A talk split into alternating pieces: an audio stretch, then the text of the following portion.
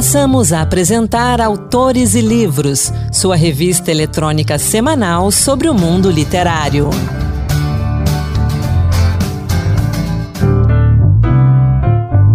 Olá pessoal, sou Anderson Mendanha. Bem-vindos a mais um podcast do Autores e Livros, o Dose Extra. Hoje a gente vai falar de literatura policial brasileira, falar do gênero e também de autores. E para falar desse tema, eu recebo aqui no estúdio agora, mais uma vez, a Luciana Dignoni, autora da trilogia policial da saga de Bettina Zetzer, Evidência 7 e também Crimes em Copacabana.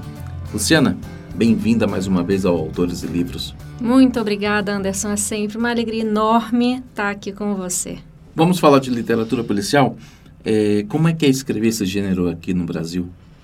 Ah, eu acho que é como escrever o gênero em qualquer lugar, né? Mas é, a gente tem umas diferenças grandes, né, com, com, com a literatura policial é, do exterior, né? A gente não pode simplesmente copiar o que os autores lá fora fazem, porque a, a nossa realidade é muito diferente, uhum, né? A uhum, nossa a não ser que a não ser que você esteja ambientando o livro num outro lugar, né? Tem muito autor brasileiro que faz ambientação de livros nos Estados Unidos ou na Europa, mas se a gente está ambientando a, o livro aqui no Brasil, a gente precisa adaptar para a nossa realidade.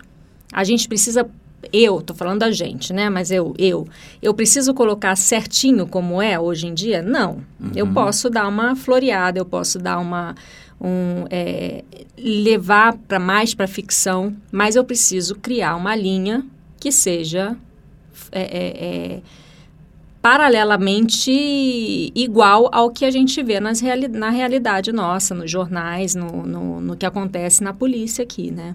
Então, a gente não pode dizer que um laudo de perícia vai sair em uma semana, quando, como acontece no CSI, se aqui a gente sabe que a realidade é completamente diferente. Né? Exatamente. Né? A não ser que você tenha um conchavo, que, a, que a, aí sim, que a inspetora tem um conchavo na, lá no, no, no pessoal da, da, da, da, agência reguladora, que aí consegue uma, uma, uma autorização, aí sim, aí você pode até criar isso e tornar isso é, real, né, uhum. na história. Mas a gente não pode criar como se fosse uma coisa natural, como se fosse a realidade nossa, né. A gente já falou em outras ocasiões que às vezes o gênero policial no, Brasil, no Brasil ele é considerado até menor um pouco em relação porque no Brasil se faz mais romance, se faz mais histórias de amor, que isso que a gente vê em grande parte nas livrarias, mas tem crescido o número de romances policiais aqui no Brasil. É, a recepção do público de, dos leitores tem modificado? Você tem sentido isso, um interesse maior pelo policial? Olha, eu, eu, eu particularmente sim, porque as pessoas que me acompanham, né, normalmente são pessoas que gostam muito de literatura, né, que gostam muito de, que devoram livros, que leem muitos livros, e acaba que eu sinto que acompanhando essas pessoas também, porque todo mundo que me acompanha eu acabo acompanhando de certa maneira também, uhum. né? E acompanhando o que essas pessoas leem, eu vejo que cada vez mais existe essa demanda de, leitor, de leitura para a literatura policial brasileira. E esses autores são panfletados pelos leitores de forma orgânica, né? Sem, sem intenção nenhuma, assim, né? É, porque gostam do livro, gostam da literatura. E eu acho que isso é uma coisa, uma onda crescente realmente. O que, que mais te agrada no romance policial? Ai, são tantas coisas, Anderson. é, é uma mistura de tudo, né? Eu, eu não gosto, eu não sou uma leitora e por isso eu não escrevo dessa maneira. É, re, respeito muito os, os, autores, porque eu acho que tem, tem uhum. demanda para todo, todo mundo, né? Mas eu não sou adepta a sangue gráfico. Então, Sim. assim, eu não gosto de colocar violência muito explícita nos meus livros. Uhum. Como eu também não gosto de livros que têm uma violência muito explícita. Apesar do que os meus têm violência também. Mas acontece é que o, os meus livros, eles não, não focam na violência, eles focam na investigação pós-violência, né? Então, obviamente que tem que ter um crime, porque é um livro é, é policial, tem que ter algum crime. E por mais que seja descritivo, eu não entro em detalhes, né? É, mas eu adoro a investigação, eu adoro o romance que eu coloco também, porque meus livros, você conhece os meus livros, é, todos eles têm uma pitada de romance, porque eu acho que isso é uma é um contrabalanço, né? É um tempero muito um bom. Um tempero gostoso, é, dá aquele friozinho na barriga, dá vontade de continuar a ler mais, é, para entender como é que vai ficar aquela situação do casal. Mas, é, sem dúvida alguma, eu acho que essa é a receita que eu coloco nos meus livros e é a receita que eu gosto de ler também de, dos colegas, né? Não só aqui brasileiros, como internacionais. E como você vê essa tendência do crime real que tem tomado conta das livrarias, de alguns livros? Pois é, eu já até coloquei uma publicação sobre isso no meu, no meu, nas minhas redes sociais, né? É, eu acho que é uma linha muito tênue. Eu, como, como consumidora desse tipo de, de entretenimento, né? Eu acho que, ao, da mesma forma que existem produções que trazem o conhecimento e trazem aquela obrigatoriedade da gente não esquecer que isso acontece e, e para não é, cometer os mesmos erros, né? Como livros de holocausto, uhum. que, que são importantíssimos, né? É, mas, ao mesmo tempo, eu acho que tem algumas produções que pecam no sensacionalismo. Sim. Então, eu acho que eles agridem um pouco a, a privacidade das, das famílias que sofreram tal violência, uhum. né? Às vezes, sem autorização da família é, às vezes sem consentimento né, de, de quem viveu aquilo, e aí acaba que essas pessoas revivem isso, né? E abrem essa ferida que às vezes não está curada, mas está adormecida, né? E, e, de certa maneira isso pode provocar um traumas maiores. Então, eu sou muito cautelosa com relação a isso. Respeito quem gosta, né? Eu acho que, como falei antes, tem mercado para todo mundo mas eu tenho um pouco de receio, assim. Eu, antes de consumir essas, esse tipo de entretenimento, eu procuro saber se houve autorização da família, sabe? Se houve é, um cuidado com relação a isso. Porque é uma questão de empatia, né? Uhum. E isso é uma coisa que todo mundo gosta de ver o sofrimento alheio, né? Não sei porquê. As pessoas é. gostam E não é de hoje, alheio. né? É desde sempre. Exatamente. Então, assim, é uma ânsia para saber, tanto que você vê, aparece um, tem um acidente de carro, todo mundo passa devagarzinho para ver o, o que, que aconteceu, o que, que aconteceu né? né? Como é que tá a situação. Se a gente tem alguma tragédia ou, ou um crime violento como aconteceu recentemente aqui em Brasília. É. As pessoas querem saber os detalhes. É. Parece que esse desejo pelo macabro, pela, pelo sangue, é, realmente está ali. É. Mas e eu acho que isso, respeitando também quem escreve essa linha, mas eu acho às vezes que empobrece, porque você pode trabalhar o sangue, pode trabalhar a violência? Pode. Mas a trama tem que vir em primeiro lugar. Eu acho, eu acho. Eu acho que a, a, a trama tem que estar tá sempre em primeiro lugar, né? E eu vou te falar, eu não, eu não condeno as pessoas a gostarem desse tipo de... de terem o um fascínio pela, pela, pela tragédia alheia, porque às vezes a gente se pega nesse sentido. A gente, às vezes tá conversando, alguém está conversando com a gente, a gente não está prestando muita atenção, daqui a pouco a pessoa fala, ah, e morreu, a gente para para prestar atenção. Pô, mas quem morreu, né? Uhum. É é uma coisa que chama atenção, é uma coisa que, que brilha na hora da gente estar tá conversando. Então, isso acontece comigo também, né? Mas é, eu, eu sempre gosto de ter a investigação e a trama em primeiro plano. Quais são seus autores preferidos? Nacionais? Nacionais. É, bom, o meu master mega super influenciador é o Luiz Alfredo Garcia Rosa, né? uhum. né?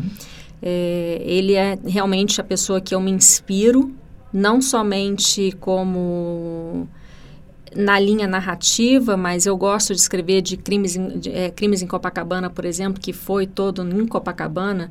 Luiz Alfredo era um autor que escrevia praticamente em Copacabana, né? Exatamente. E isso me fascina muito, porque eu cresci, não nasci lá, mas cresci e, e minha, minha infância, juventude toda no bairro. Então, é uma coisa que me chama muito a atenção.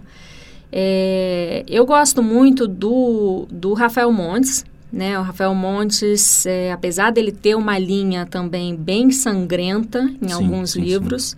mas o livro Dias Perfeitos, para mim, para mim é a obra-prima dele. Eu acho, eu já cansei de falar isso para ele, na verdade. Eu acho que é, é o supra-sumo. E o Tony Belotto, eu gosto muito da escrita sim, do Tony sim, Belotto Tony também. Tem um livro maravilhoso. A gente está falando, né, mas o Mais Tony recente, Belotto, né? infelizmente, não, não, não produz tanta literatura quanto eu gostaria, né? Mas ele tem uma escrita muito gostosa também. E tem muitos autores é, que não estouraram a bolha ainda, que estão aí com vários livros já publicados e que são livros excelentes né? A gente tem aí a Larissa Brasil, que tem livros excelentes, tem a Cláudia Leite, que tem livros excelentes, e, enfim, é uma demanda aí grande de pessoas interessadas em, em, em ler literatura nacional, e eu vou te falar que tem grandes autores aí para aquietar esses corações ansiosos. Eu, na juventude, na infância, juventude, eu lia muita literatura policial. Eu já falei em outras oportunidades aqui no Autores e Livros, Agatha Christie, Sherlock Holmes, Marcos Rey. Na coleção Vagalume, né, O Mistério dos Cinco Estrelas, que é um policial para a juventude, uhum. um livro muito gostoso. A gente está falando aqui dos autores, a gente está citando, você citou uma mulher, a gente citou a maior parte homens, é, Eu a gente, citei duas. É, exato. Você citou duas. A gente tem muitas mulheres aí, mas não são tantas assim, produzindo é, literatura policial. Tem a Sônia Coutinho, a Ana Teresa Jardim, a Andrea Nunes. É, como é que você vê essa participação feminina na literatura policial? Porque isso quebra paradigmas. Quebra. Né? Devagarinho as mulheres vão ocupando todos os espaços e têm visões espetaculares. Senão, Agatha Christie não seria a rainha é. da literatura policial. É. Eu acho que está crescendo cada vez mais, né? A gente tem aí uma, uma oferta grande de autoras brasileiras que estão se envolvendo nesse, nesse mercado. Inclusive, eu faço parte da Associação Brasileira de Abertos de Romance, Terror e Suspense. E nessa associação tem muita mulher, tem muita mulher muitos nomes que a Cláudia Lemes, por exemplo, a Cláudia Lemes, ela foi indicada no, na, teve o livro dela indicado no Jabuti, nos 10 finalistas do Jabuti, desse ano de categoria entretenimento. Então, são muitas mulheres que estão começando a se destacar, né? Se destacar aí na, nesse mercado. Hoje, inclusive, tem... Hoje não, mas essa semana eu postei algo é, com relação à literatura é, feminina, né, policial. Inclusive, outro dia eu entrei numa livraria e fui na seção de policial, é, de livros policiais, e ali na bancada, 50% era de mulher. Isso eu reparei também. Eu vi na livraria da Vila aqui em Brasília, né, que a bancada tinha muitos nomes de mulheres, né, e por isso que eu estava perguntando para você, como é que você vê essa evolução porque eu vejo uma sensibilidade muito forte. Por eu gostar muito do gênero, né, junto com ficção científica, eu percebo que quando é uma mulher escrevendo, há uma, uma percepção diferente. Aliás, uma coisa que eu, já adiantando, a gente vai falar um pouquinho dos seus livros também, eu, você falou que os livros, a trama tem que ser adaptada ao Brasil, porque está situada no Brasil, uhum. mas eu lembro muito dos livros policiais do norte da Europa. Uhum. Porque, Adoro. Então, tem influência na sua literatura? Tem, tem, porque Stig Larsson, para mim, agora falando um pouco das minhas, das minhas referências estrangeiras, né? É, e a maior parte delas são dos autores escandinavos, uhum. né? Stig Larsson, Lars Kepler, é, o Joe Nesbo. Nesbo. Então, são, são livros que são muitos. Eu, não é que eu copio, obviamente, mas eu me identifico muito com aquela escrita, né? E são referências fortes para mim também, né? Eu adoro, eu acho que eles são. E uma vez eu estava escutando, participei de um evento no Zoom, num lançamento do Lars Kepler, que na verdade é um casal, né? Que escreve uhum. juntos com o nome.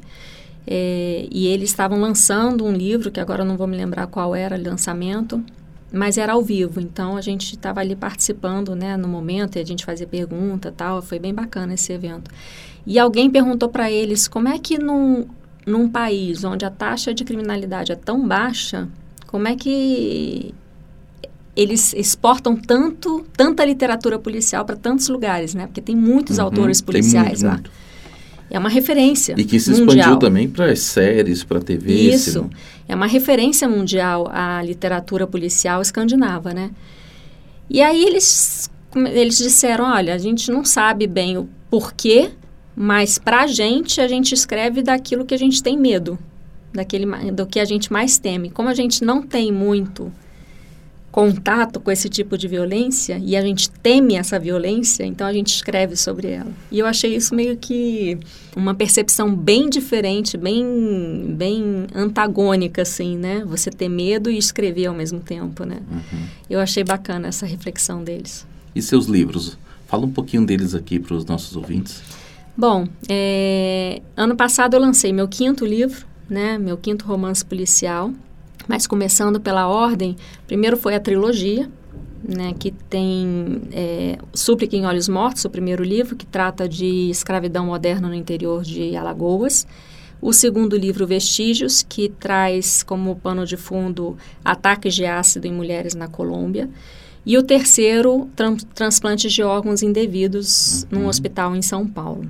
Essa faz parte da, da, do mundo aí de Bettina Zetzer, que é a protagonista, que é uma jornalista investigativa, que vem nesses três livros com tramas diferentes, né? Os livros são independentes na parte da trama policial, mas ela traz todo um entrelace entre os personagens que vai desde o primeiro livro até o último. Então, por isso que é uma trilogia, que acaba que é, o leitor precisa ler os três para poder entender o que, que acontece aí entre os personagens, né?